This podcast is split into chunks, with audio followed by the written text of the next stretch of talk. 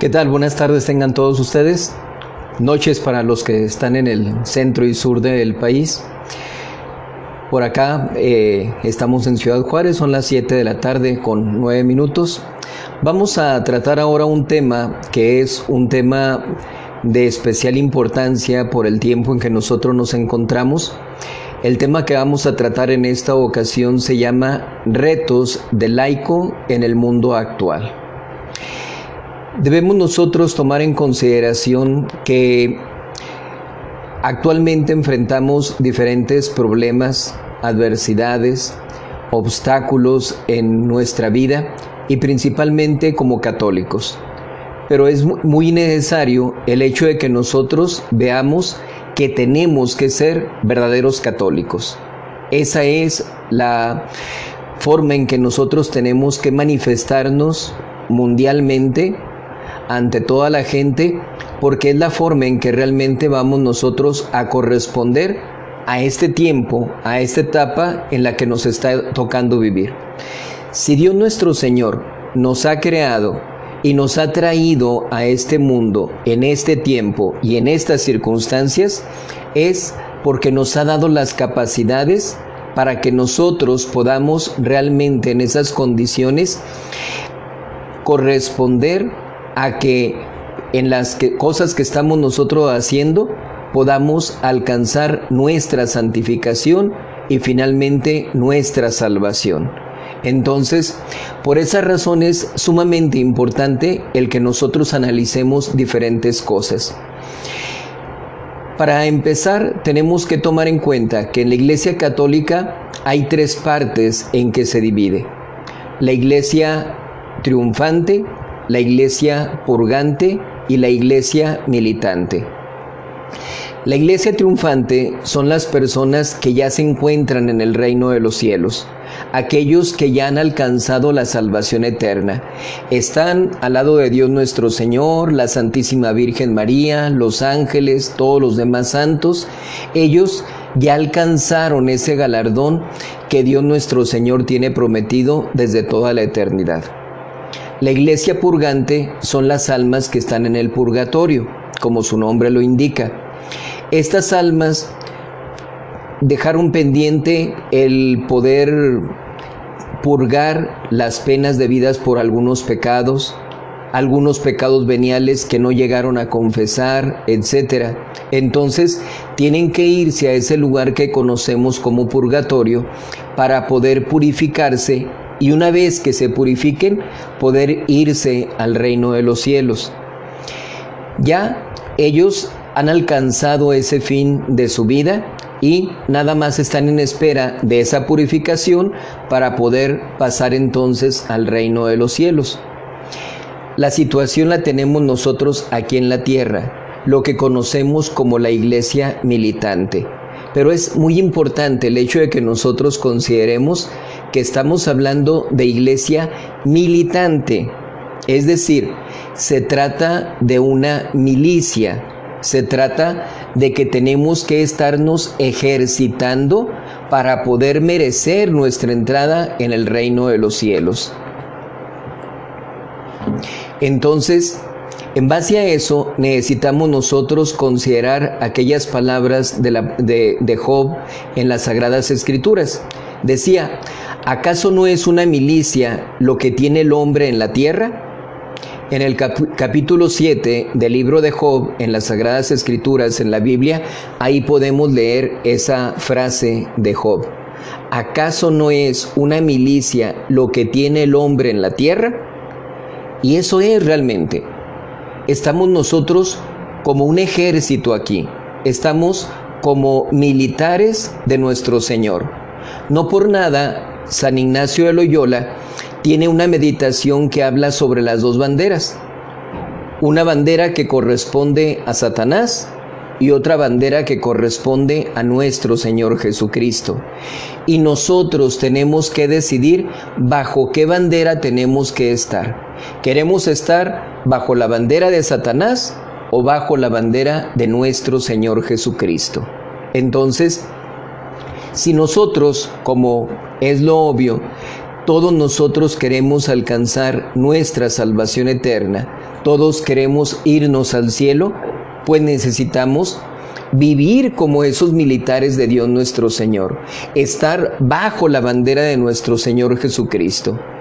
Yo continuamente les digo, no podemos nosotros considerarnos católicos nada más porque tenemos ahí una boleta de bautismo donde viene puesto nuestro nombre. No, tenemos que ser verdaderos católicos, militantes de la religión católica, la única religión fundada por nuestro Señor Jesucristo. Entonces, nosotros tenemos que trabajar de acuerdo a la voluntad de Dios. ¿Para qué nos ha creado Dios? ¿Para qué nos ha puesto Dios en este tiempo y en estas circunstancias? Dentro de la teología hay una parte que es la teología ascética y mística. La ascesis precisamente se trata de un ejercicio, de estarse uno ejercitando, de militar verdaderamente como católico para buscar su perfeccionamiento espiritual y con eso alcanzar el reino de los cielos. Entonces, podemos nosotros hablar de una ascesis pasiva y una ascesis activa. La ascesis pasiva la podemos ver, por ejemplo, si hace mucho calor en algún lugar, como aquí ahorita en Ciudad Juárez, como sucede en Hermosillo, pues nosotros nos conformamos con la voluntad de Dios nuestro Señor, ofrecemos esa mortificación a Dios y estamos adquiriendo méritos. Pero también aparte de la ascesis pasiva, encontramos una ascesis activa esa ascesis activa consiste en qué es lo que nosotros tenemos que hacer. No podemos considerar que vamos a alcanzar el reino de los cielos quedándonos sentados eh, viendo nuestro celular, jugando, ¿verdad? Este, los jueguitos que vemos en los dispositivos electrónicos, la tablet, el celular, o estando viendo películas en Netflix, Amazon y cosas por el estilo definitivamente que ese no es el modo en que tiene que comportarse un militante de la religión católica. Porque hay una frase que nosotros continuamente decimos, el tiempo perdido, los santos lo lloran. Entonces, debemos nosotros considerar que si perdemos tiempo, desaprovechamos oportunidades y desperdiciamos los talentos que Dios nuestro Señor nos ha dado. Hay que recordar que nuestro Señor Jesucristo nos dice esa parábola de los talentos. Muchas veces hablamos de los talentos, pero no sabemos ni siquiera a qué nos referimos. Nuestro Señor dice esa parábola de aquellas personas a las que les da a unos cinco talentos, a otro dos talentos, a otro un talento. Cuando regresa aquel amo o padre de familia eh, para ver las cuentas que le entregan a aquellos trabajadores, pues resulta que uno le dice, Señor, me diste cinco talentos, aquí están otros cinco que hice fructificar con los talentos que me diste. Muy bien, siervo bueno y fiel, le dice eh, nuestro Señor Jesucristo a través de esta parábola. Llega el de los dos talentos, igual, dice lo mismo, me diste dos talentos, aquí están otros dos talentos. Muy bien, siervo bueno y fiel, tendrás parte con tu Señor. Pero cuando llega el que recibió un solo talento, le dice, Señor, como yo sabía que a ti te gusta cosechar donde no has sembrado, que eres una persona injusta, pues me dio miedo y yo fui y enterré el talento que me habías dado. Así es de que, y ahora que vienes, desentierro el talento, aquí está ese talento que tú me diste y le dice aquel amo, por tus palabras te condeno. Si tú sabías que me gusta cosechar donde no he sembrado, si sabes que vengo a pedirte cuentas, no era para que cuando menos lo hubieras llevado a un banco a las personas que dan intereses, para que me hubieras entregado esos intereses.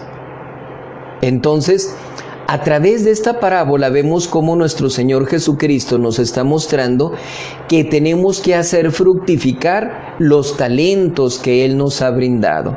Entonces, nosotros hemos recibido gracias, bendiciones, talentos, capacidades, cualidades, todo lo necesario para nuestra santificación.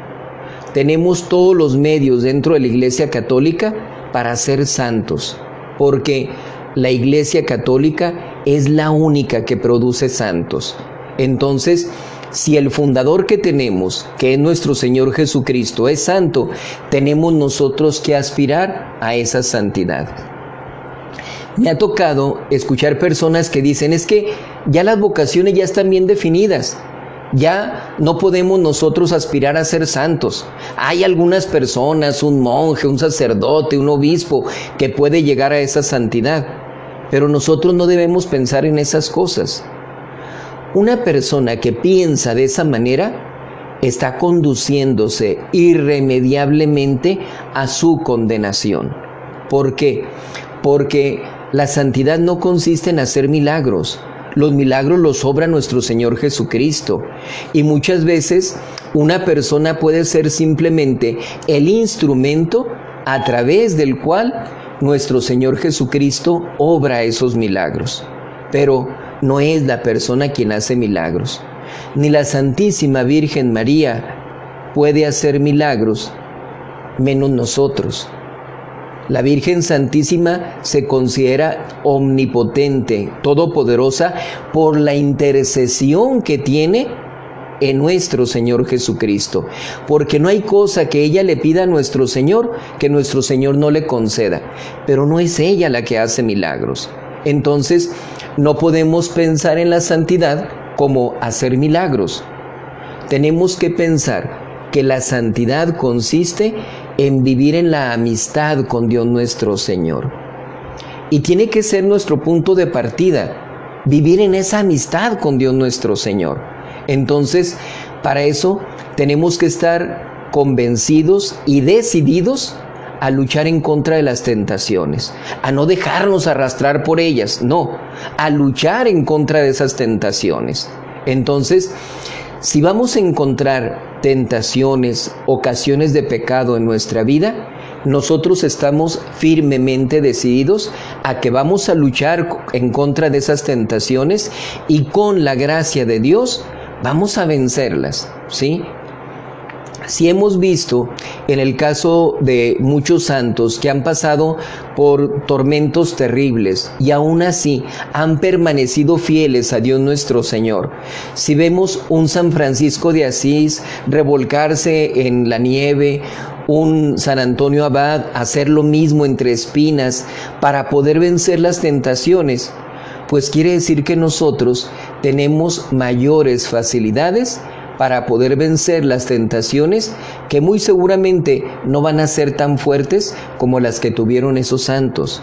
Entonces nosotros tenemos que estar dispuestos a luchar en contra de esas tentaciones y ya de esa manera vamos trabajando en lo que es nuestra militancia, nuestra milicia en la Iglesia Católica. Tenemos también que considerar lo que es el cumplimiento de nuestros deberes de Estado. Aquí es sumamente importante tener nosotros una disposición muy firme para cumplir con nuestros deberes de Estado. Aquí tenemos que tomar en consideración esto. Eh, caemos en ocasiones en una doble moral, en una vida en apariencia, en una imagen entre ciertas personas, cuando interiormente somos muy distintos. ¿Por qué les digo esto? Porque es bien fácil que nos encontremos con personas, por ejemplo, que ponen eh, yo soy católico por encima de todas las cosas y yo estoy en contra de Satanás, etc. Y luego resulta que en la vida práctica son personas que no asisten a misa, que no se confiesan, que no comulgan. Entonces decimos, de qué manera estás manifestando tu catolicismo si vives enemistado con Dios por el pecado mortal. Entonces, tenemos que buscar primero cumplir con nuestros deberes de Estado. ¿Sí? Eso significa que un hijo de familia tiene que hacer todo el esfuerzo que sea necesario para poder ser obediente, respetuoso con sus padres, tener caridad para con los hermanos, ver cuáles son las necesidades que hay en la familia y poder ayudar en la medida de sus propias posibilidades, buscar que haya una sana convivencia entre todos en la familia. Ahorita, en este tiempo, ¿A poco no vemos personas que en familia, desgraciadamente, no tienen la convivencia de vida? Están metidos en la casa, pero cada quien en su cuarto, viendo televisión, metidos en los celulares, pero no tienen la oportunidad, mejor dicho, tienen la oportunidad y no aprovechan la oportunidad para platicar, para convivir con los demás miembros de la familia. Entonces, ese no es un auténtico católico un padre de familia que desgraciadamente se la pase enojado, gritando, maltratando a los hijos, pues no podemos decir que está cumpliendo con sus deberes de Estado. Fíjense, dentro de la adoración nocturna hay lo que se llaman las normas de vida del adorador. Y dentro de esas normas tienen varias cosas que debe hacer un adorador que se precie de ser adorador que no es nada más voy y me siento eh, cada mes allí en la adoración nocturna y una hora voy a estar ante el Santísimo. Sino que dentro de esas normas, pues obviamente tiene que estarse confesando frecuentemente, tiene que estar comulgando, se recomienda que asista a misa incluso entre semana, que rece el Santo Rosario, que procure esa unidad en la familia, inclusive que sea alegre, que esté manifestando alegría ante su familia. Entonces, para que vean hasta dónde llega este tipo de agrupaciones y no solamente hablar de la adoración nocturna, la venerable orden tercera de San Francisco, que si la vela perpetua, etcétera, pues no es nada más cumplir con ciertos actos exteriores, significa tener un estilo de vida cristiana. Entonces, para la persona, aun y cuando sea una persona seglar, una persona que no está metida dentro de la jerarquía de la religión católica, tiene deberes como cristiano. Entonces, por esa razón debemos nosotros considerar esos deberes de Estado. Una madre de familia puede estar preocupada porque sus hijos no van a misa, porque no se confiesan, etcétera, pero no se va a quedar nada más con la preocupación. La preocupación no resuelve los problemas. Tiene entonces que buscar el acercamiento, platicar, convencer a los hijos, motivarlos para que se acerquen. Muchas veces el problema es el marido, el que no quiere asistir a misa o no se quiere confesar. Hijos, vamos a rezar entonces el Santo Rosario por su papá, para que él pueda también acercarse a los sacramentos. Entonces, ya de esa manera se va cumpliendo con los deberes de Estado y se va correspondiendo a lo que Dios les va a pedir en el día del juicio. ¿Qué cuentas me entregas de los talentos que yo te he brindado? ¿Sí? A lo largo de la historia de la iglesia, pues nosotros nos damos cuenta en un principio, la Iglesia Católica, desde la misma fundación de nuestro Señor Jesucristo, nuestro Señor tuvo muchos ataques, muchas persecuciones. Vemos nosotros, por ejemplo, el caso cuando pretendían apedrearlo y que nuestro Señor se oculta a sus ojos. Cuando muere Lázaro, que dice nuestro Señor Jesucristo a los apóstoles, vamos para allá. ¿Qué dicen los apóstoles? Señor, te andan persiguiendo, te están buscando, te van a matar, no, no vamos a ir para allá, no te conviene ir ahorita. ¿Sí? Sin embargo, nuestro Señor les insiste en que tienen que ir para allá. No lo atraparon, no lo apedrearon, no lo mataron porque no había llegado la hora todavía. Pero la persecución, los ataques, las calumnias se dieron a nuestro Señor Jesucristo.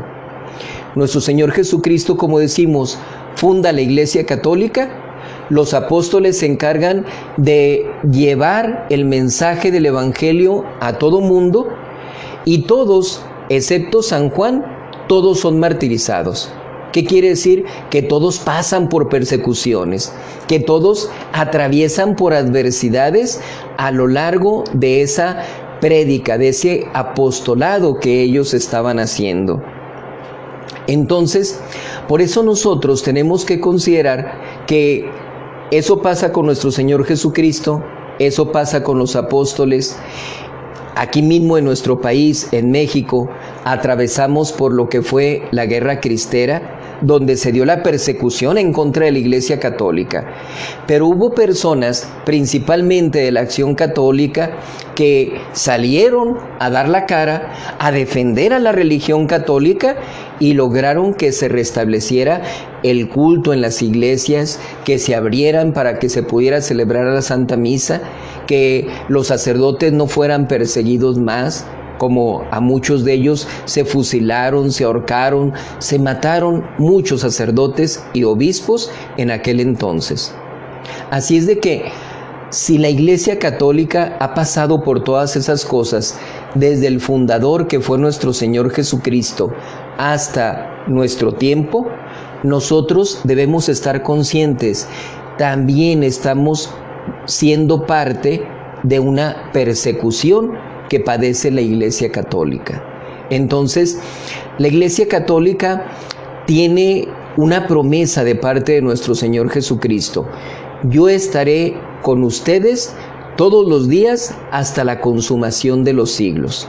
Entonces, hay ese compromiso de parte no de cualquier persona, de nuestro Señor Jesucristo, de Dios mismo, de brindarnos esa protección, ese cuidado dentro de la Iglesia Católica. Por eso, la Iglesia Católica lleva más de dos mil años. Desde un principio se presentaron, aparte de las persecuciones, las herejías, negando dogmas de la Iglesia Católica, negando verdades reveladas por nuestro Señor Jesucristo, cismas, personas que no estaban dispuestas a estar eh, obedeciendo al sumo pontífice, que no estaban de acuerdo en ciertas cosas por soberbia, por vanagloria, por intereses mezquinos, etcétera, y se apartaban de la Iglesia Católica. Así entonces debemos nosotros considerar en este tiempo que vivimos. El discípulo no puede ser más que el maestro. En el Evangelio de San Mateo, en el capítulo 10, versículo 24, nos dice nuestro Señor Jesucristo esas palabras precisamente para que nosotros estemos preparados. El discípulo no puede ser más que el maestro. Entonces nosotros tenemos que estar dispuestos a pasar por esas persecuciones. Hay una frase que dice un santo, creo que es eh, el santo cura de Ars, que dice que si nuestra vida no está en enfrentamiento con el demonio, es porque vamos por el mismo camino, porque estamos siguiendo el mismo derrotero que el demonio, ¿verdad? Porque desgraciadamente vivimos en la enemistad con Dios nuestro Señor. Por eso en la Biblia, refiriéndose a las personas que viven en el pecado mortal, no dice que sean hijos de Dios, dice que son hijos del diablo. Así, expresamente lo dice las Sagradas Escrituras. Son hijos del diablo. Entonces, nosotros no podemos pretender hacer eso, vivir de esa manera. Nosotros tenemos que corresponder a lo que estamos viviendo actualmente pero no para dejarnos llevar por esta vorágine que es el mundo en que estamos viviendo. Nuestro Señor Jesucristo dijo que nosotros estamos en el mundo, pero que no somos del mundo. Entonces, para eso nos ha dejado nuestro Señor, para cambiar, para transformar este mundo en que nosotros vivimos. ¿Cuántas veces no vemos nosotros a personas jóvenes, por ejemplo, en la escuela, que desgraciadamente caen en palabras, eh, en palabras, conversaciones indecentes, y luego dicen, es que los demás son los que dicen, es que ellos empiezan, sí, pero tú estás siguiendo la corriente. Tú sigues todavía con aquellas personas.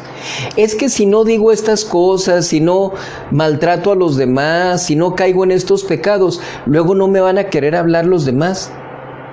¿Cuál es la amistad que te importa? ¿La amistad de esos jóvenes maleducados, malcriados, alejados de Dios? ¿O te importa la amistad de Dios mismo? Eso es lo que tenemos que ver. ¿Cuál es realmente nuestro interés?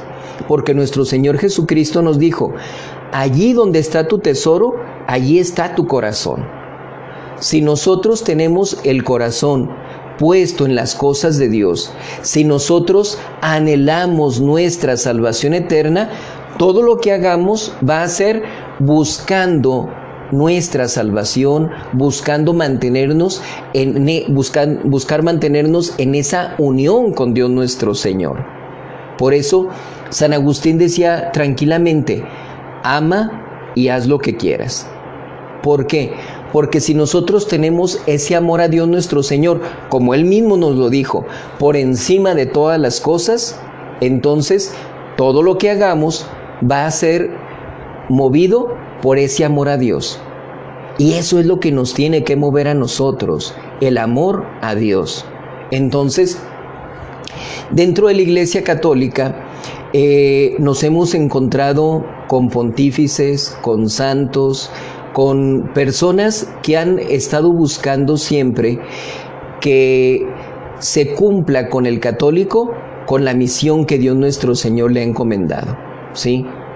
Ustedes saben cómo hemos pasado a lo largo de toda la historia, eh, desde la fundación de la Iglesia Católica por lo menos, eh, con muchos problemas, con muchas, eh, muchos maltratos, muchos abusos, muchas degeneraciones, etc. Y aún en esas condiciones, pues Dios nuestro Señor ha sabido sacar las personas idóneas para poder dirigir a la gente necesaria para poder transformar esas cosas. ¿sí? Hay gente que en la actualidad puede decir, pues es que ya no hay nada que hacer. Me he encontrado con mucha gente así, es bien triste, es bien decepcionante encontrar personas de esa naturaleza.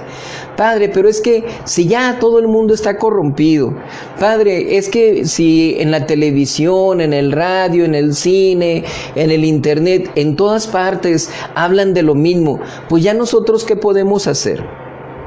Si nosotros vemos, por ejemplo, qué sucedía en el imperio romano, la degeneración que había, todos los pecados, las eh, faltas en las que ellos incurrían y que nadie decía eso está mal.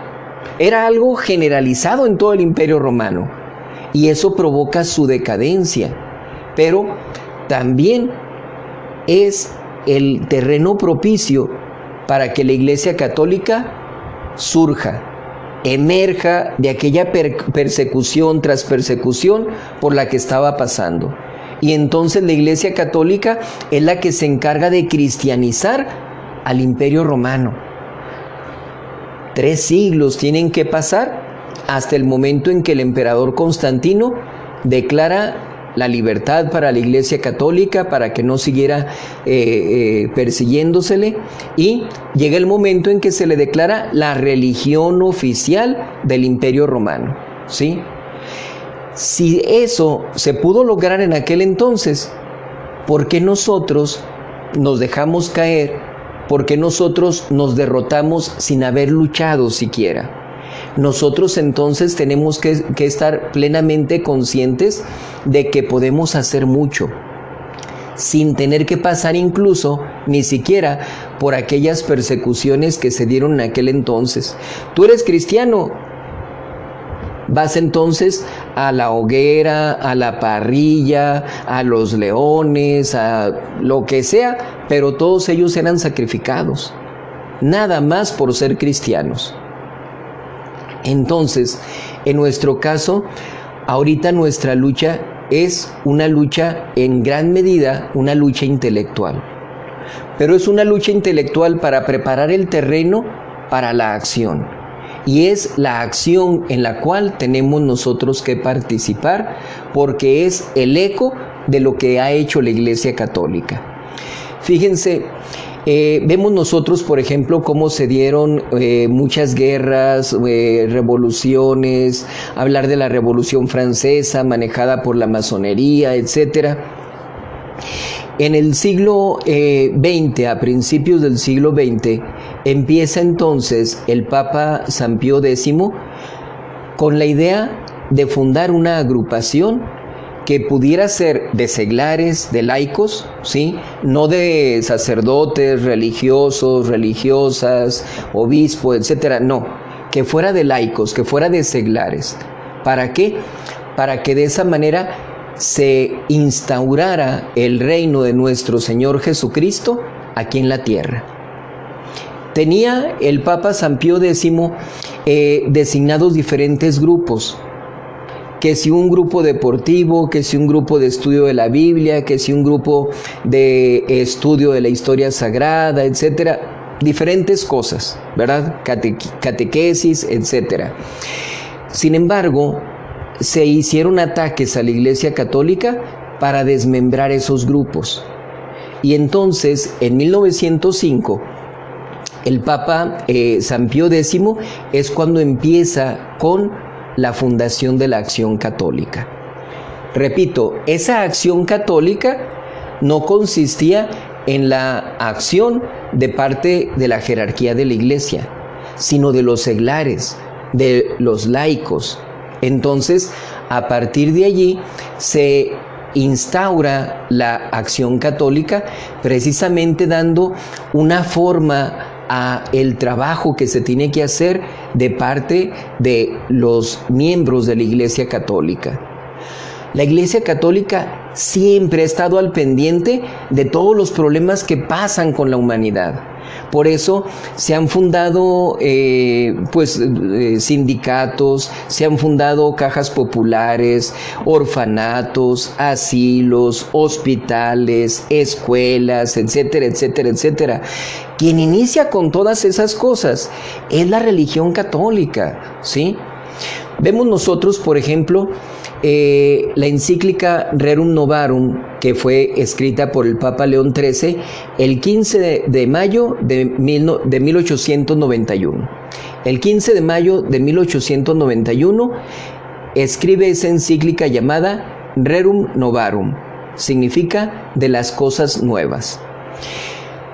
A través de esta encíclica, que es la que consideramos como la primera encíclica social que existe, la Iglesia Católica muestra más expresamente la preocupación por la gente más desvalida, lo que pasaba en los trabajos, cómo eran eh, atormentados injustamente, cómo eran jornadas de trabajo de muchísimo tiempo, niños que se les ponía a trabajar, etcétera. Todo eso que prácticamente era esclavizante si hablamos de una ley federal del trabajo, por ejemplo, si hablamos de leyes que se refieren a estos asuntos en diferentes países, es únicamente gracias a la Iglesia Católica. Entonces, en 1891, como decimos, el Papa León XIII establece esa encíclica. 40 años más tarde, el Papa Pío XI 15 de mayo, la misma fecha, pero ahora de 1931, escribe la encíclica Cuadragésimo Ano, que significa cuadragésimo año, ¿verdad? Ya para conmemorar esos 40 años de la primera encíclica, dándole seguimiento a lo que había hecho el Papa León XIII buscando que se arreglaran las cosas entre patrones y obreros, que la gente pudiera prepararse para salir adelante, que se acabaran con muchas injusticias que pasaban en el mundo entero, que se reconocieran agrupaciones anticristianas, etcétera, para que la gente no fuera sorprendida, no fuera engañada por esas cosas. Entonces, todo eso viene siendo como un antecedente a lo que decíamos ahorita lo que es la acción católica. En, el, en 1905 es entonces cuando inicia el Papa San Pío X con la acción católica, pero posteriormente viene también el Papa eh, Pío XI para darle una forma más estructurada. Pero fíjense, cuando el Papa San Pío X establece la eh, acción católica, él dice, tenemos que unificar fuerzas para situar de nuevo a Jesucristo en la familia, en la escuela y en la sociedad. Tenemos que unificar fuerzas. Este es un punto que debemos nosotros tomar mucho en cuenta.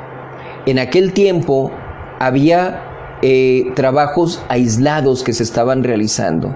Entonces era necesario unificar esos trabajos y dirigirlos hacia un mismo fin. Instaurar el reinado de nuestro Señor Jesucristo en la familia, en la escuela y en la sociedad. Y ese tiene que ser el objetivo para todos nosotros actualmente. Por eso la frase del Papa San Pío X era instaurare omnia in Cristo. Instaurar o restaurar todas las cosas en Cristo. ¿Sí? Para que de esa manera nosotros veamos cuál es el objetivo, qué es lo que estamos buscando. ¿Sí? Entonces, ya después decíamos con el Papa Pío XI, en diciembre de 1931, se le da una estructura y se dice que se está teniendo la acción católica como una participación de los laicos en el apostolado jerárquico, ¿sí? Una participación, es decir, una acción, un trabajo que tenían que hacer los laicos. No nos referimos, insistimos, a los religiosos, a la jerarquía de la iglesia. No, nos referimos a los laicos, a los seglares. Una participación de los laicos en el apostolado, en el apostolado significa en esa labor que realizaron los apóstoles, de estar llevando el mensaje de nuestro Señor Jesucristo a todo el mundo. La Iglesia Católica ha realizado muchas misiones, que si en la India, que si en Japón, que si en África, etcétera, etcétera, con esa misión de llevar el mensaje de la religión católica. Pero ustedes pueden ver claramente cómo con tristeza lo digo, han ido disminuyendo mucho las vocaciones sacerdotales y religiosas. San Juan Bosco, en una de las revelaciones que él recibe, él dice que de cada tres niños que nacen, dos son llamados a la vida religiosa o sacerdotal y nada más uno es llamado al matrimonio. Entonces, eso significaría que las dos terceras partes de la humanidad tendrían que ser sacerdotes o religiosos. Y nada más la tercera parte de personas que contrajeran matrimonio. No sucede así, ¿verdad que no?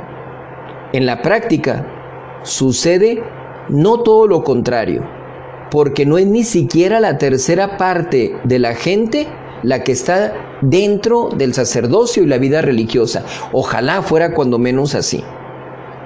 Pero desgraciadamente es mínima la cantidad de personas que entran en la vida religiosa o sacerdotal. Por eso se va haciendo cada vez más necesaria la participación activa en ese apostolado de parte de los laicos que realmente se trabaje para instaurar el nombre de nuestro Señor Jesucristo en la sociedad, en la escuela y en la familia. Por eso decíamos en principio, tenemos que partir de la familia, tenemos que partir del cumplimiento de nuestros deberes de Estado. Desde allí es de donde tenemos que empezar. Y luego ya en el ambiente en que nosotros nos desarrollamos, si es en el trabajo, si es en la escuela, si es en cualquier grupo en el que andemos, un equipo de fútbol, de básquetbol, etcétera, donde estemos nosotros, tenemos que manifestarnos como católicos y darnos a la tarea de ir convenciendo, ir contagiando, motivando a los demás para vivir realmente como cristianos. Y luego a toda la sociedad, ¿sí? Tenemos que ir gradualmente avanzando. Y no podemos decir, ah, sí, voy a ir poco a poquito. No, el mundo en que vivimos exige que sea a la mayor brevedad posible, que nos dispongamos a trabajar debidamente. Fíjense, eh, en una ocasión llevando un diplomado, a mí se me hizo muy curioso que la persona que estaba conduciendo el diplomado decía, a ver, intenten levantar la mano. Y todos levantamos la mano. No, no, no, dice, bajen la mano. Intenten levantar la mano. Y otra vez así como extrañados, pero otra vez levantando la mano. Es que no me han entendido, dice. No quiero que levanten la mano. Quiero que intenten nada más levantar la mano. A ver, intenten levantar la mano, pero no la levanten. Y nos quedamos todos inmóviles. ¿Qué hacemos entonces? Y nos dice la persona que dirigía, ese es el punto precisamente, que nos la pasamos intentando, nos la pasamos pretendiendo y no actuamos, ¿verdad? Entonces, si nosotros nos quedamos en que lo voy a intentar, ¿sí? A ver qué pasa. No, no, no, no. Tenemos que estar con ese convencimiento. Tengo que actuar, tengo que trabajar realmente, tengo que servir a nuestro Señor Jesucristo, tengo que ser un auténtico católico. Entonces, por eso la acción católica es eso, una acción. Ahora sí tienes que trabajar, ¿sí? Ahora sí tienes que actuar como un verdadero católico. Entonces, eh, decía eh, el Papa Pío XI, participación de los laicos en el apostolado, pero dice, en el apostolado jerárquico. ¿Por qué? Porque tiene que ser en conjunción con la Iglesia Católica, con la jerarquía de la Iglesia Católica. ¿Qué quiere decir esto? No es el tener buenas intenciones, no es el que, ah, pues es que yo estoy este, eh, llevándole de comer a los perritos que veo en la calle, ah, es que yo estoy buscando que eh, no se maltraten a los arbolitos, porque desgraciadamente hemos desvirtuado nuestro deber como cristianos. Y entonces caemos en ese tipo de cosas. No, nuestro deber tiene que ser principalmente como siervos de nuestro Señor Jesucristo, siervos también de nuestro prójimo. Nuestro Señor Jesucristo dijo, yo no he venido a ser servido, sino a servir. Cuando el jueves santo termina la última cena, se pone a lavar los pies a sus discípulos y les dice, así como yo lo he hecho con ustedes, así háganlo ustedes con los demás. Entonces, nuestra labor tiene que ser de servir a nuestro prójimo, no de servir a los gatitos o a los arbolitos, no. En la medida en que nosotros actuemos como buenos cristianos, vamos a tener mayor cuidado de los animales, vamos a tener mayor cuidado de las plantas, pero eso es secundario. Lo principal es vivir en la gracia de Dios, cumpliendo con la voluntad de nuestro Señor. Si nuestro Señor Jesucristo nos dijo que amáramos no solamente a los que nos tratan bien, sino hasta a nuestros mismos enemigos. No nos dijo a los gatitos, a los perritos, a los arbolitos, no.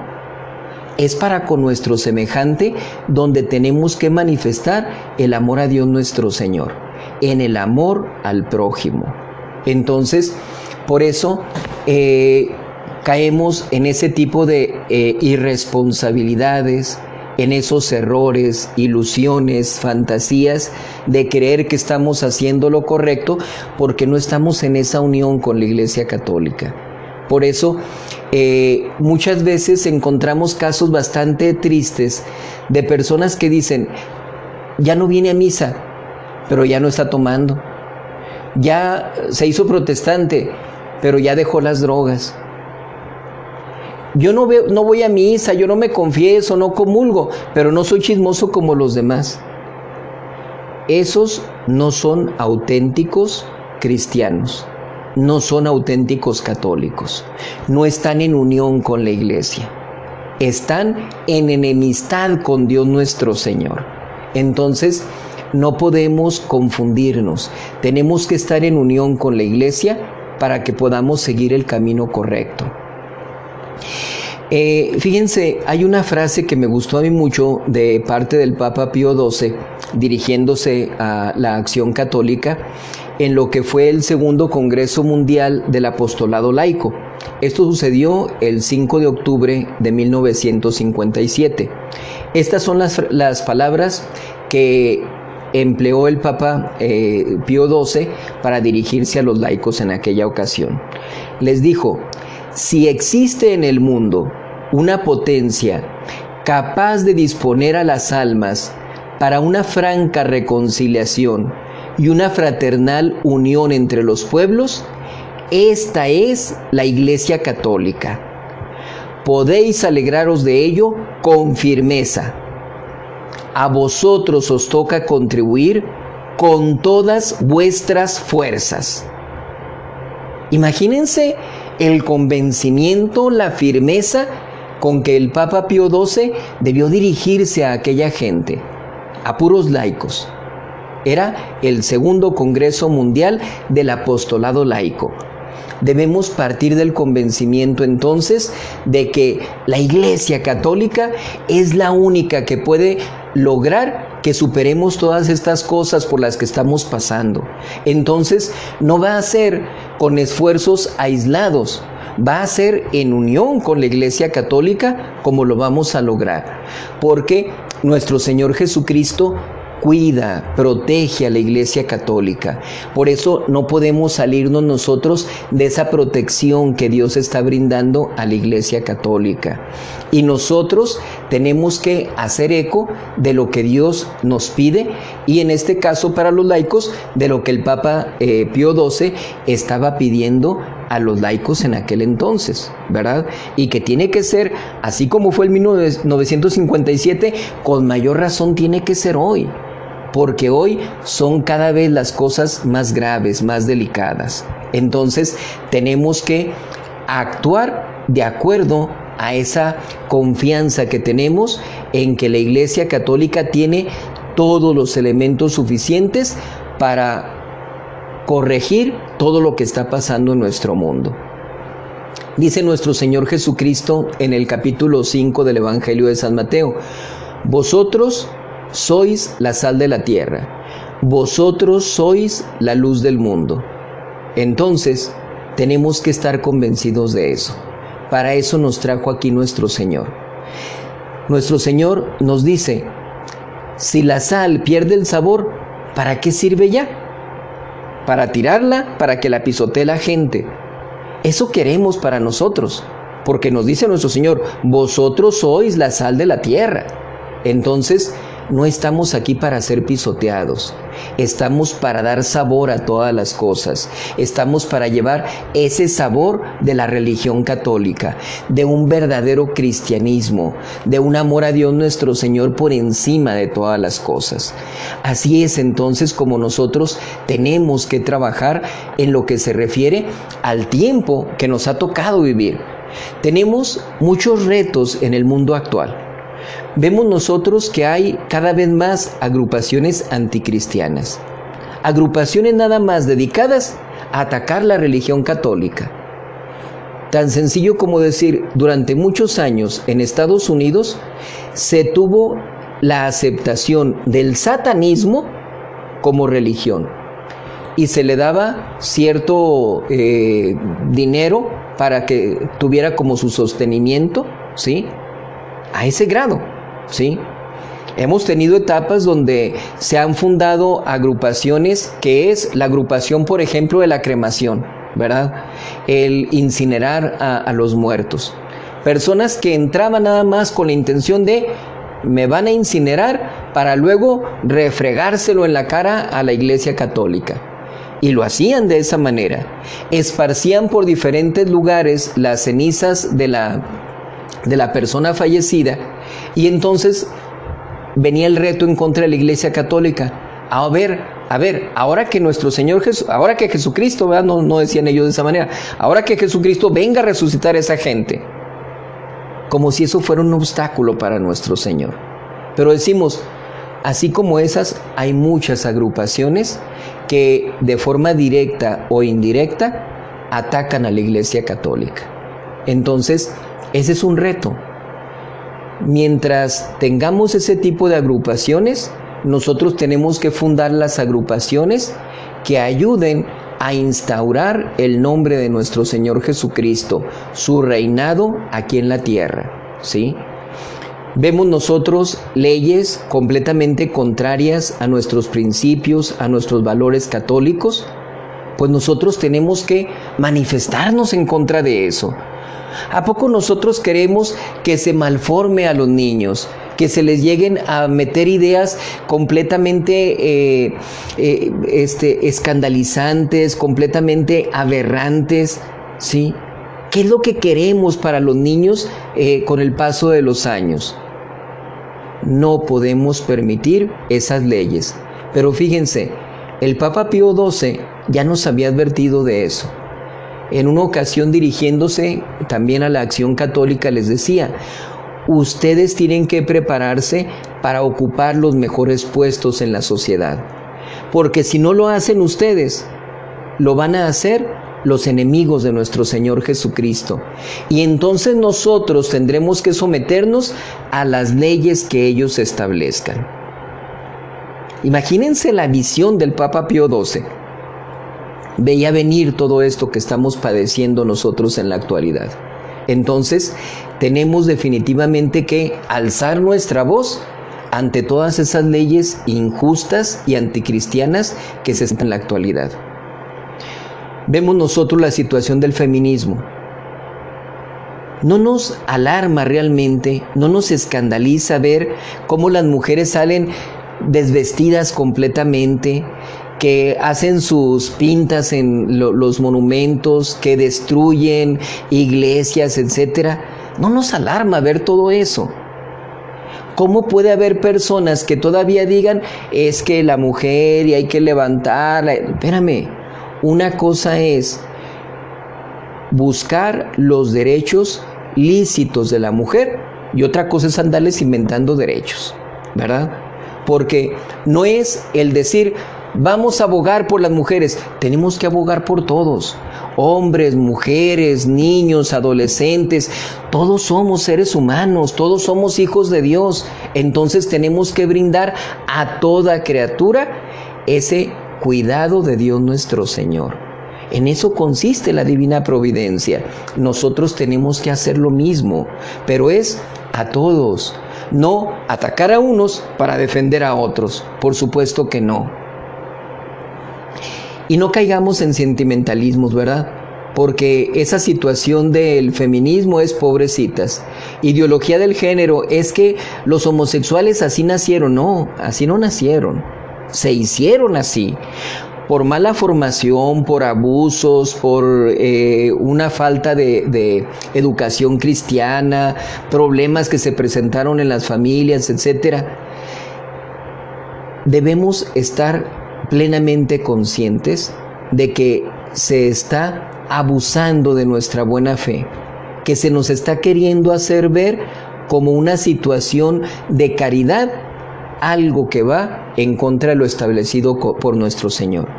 Si eso pasa en esos casos, imagínense la situación de los abortos. ¿Cómo es posible que una madre, una madre pueda quitar la vida a su propio hijo? Es inconcebible realmente.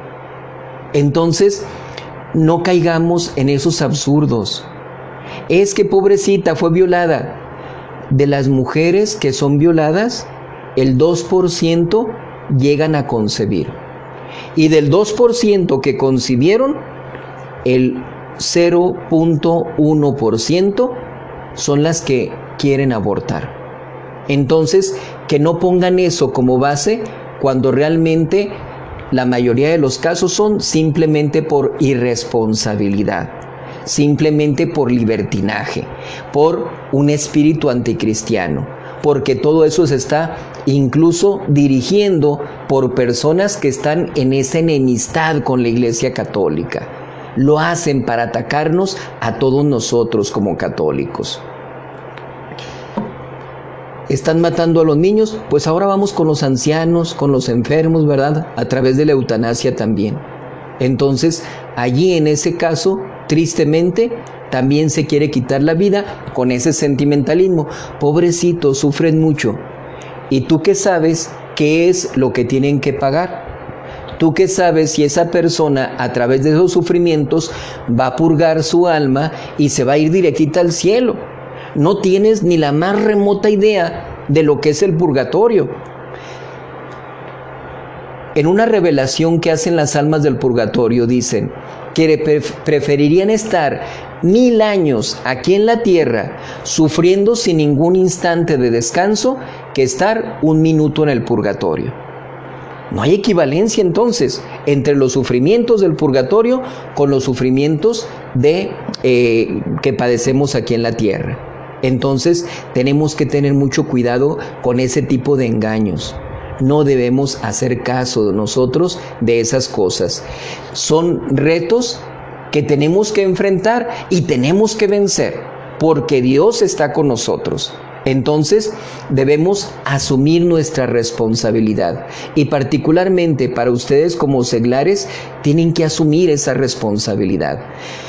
Todos los miembros de la iglesia están llamados a colaborar en la edificación y perfeccionamiento del cuerpo místico de nuestro Señor Jesucristo. Palabras del Papa eh, Pío XII en su encíclica Mystici Corporis Christi, el cuerpo místico de Cristo. Repito las palabras.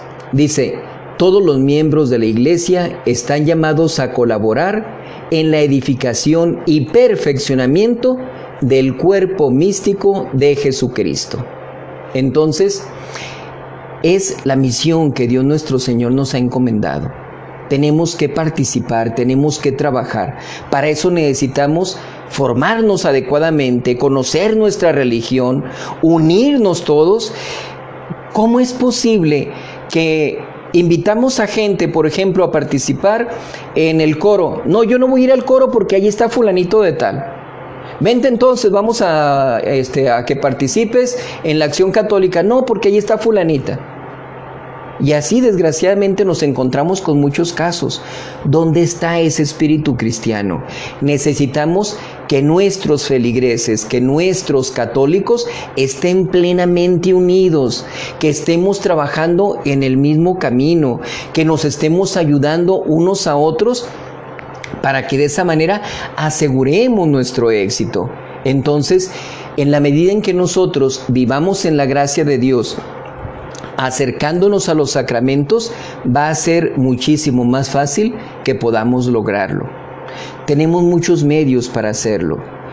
Fíjense, ya desde antes eh, el Papa Pío XII nos decía, prensa, radio, televisión, cine, son medios que la Iglesia Católica tiene que emplear para transformar este mundo que vivimos. Ahorita podemos agregar las redes sociales. Entonces, a través de esos medios se pueden hacer muchas cosas. Si vemos nosotros que hay pornografía, si vemos que hay juegos que eh, desgraciadamente hipnotizan, podemos decir, a los niños, a los jóvenes, si vemos nosotros que hay cosas que son carísimas, un Nintendo, un, bueno, creo que ya Nintendo ni hay en la actualidad, eh, un este, eh, Wii, un este, PlayStation, un Xbox, tantas cosas que han inventado que mantienen hipnotizados a los muchachos allí. Me he encontrado con casos donde incluso esposas se quejan de sus maridos porque nomás se la pasan ahí pegados en sus videojuegos. Imagínense lo que pasa con los niños y con los jóvenes. Entonces, no, si esas cosas se están empleando para el mal, nosotros tenemos que emplearlas para el bien. Tenemos que buscar definitivamente corregir el tiempo las circunstancias en que estamos viviendo.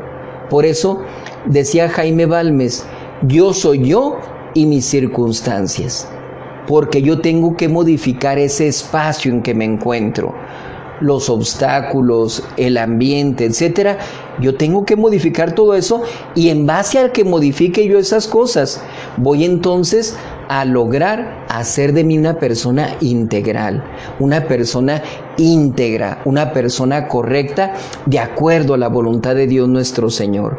Entonces, no entremos a las redes sociales para estar viendo chismes, para estar viendo qué, pasa con los artistas.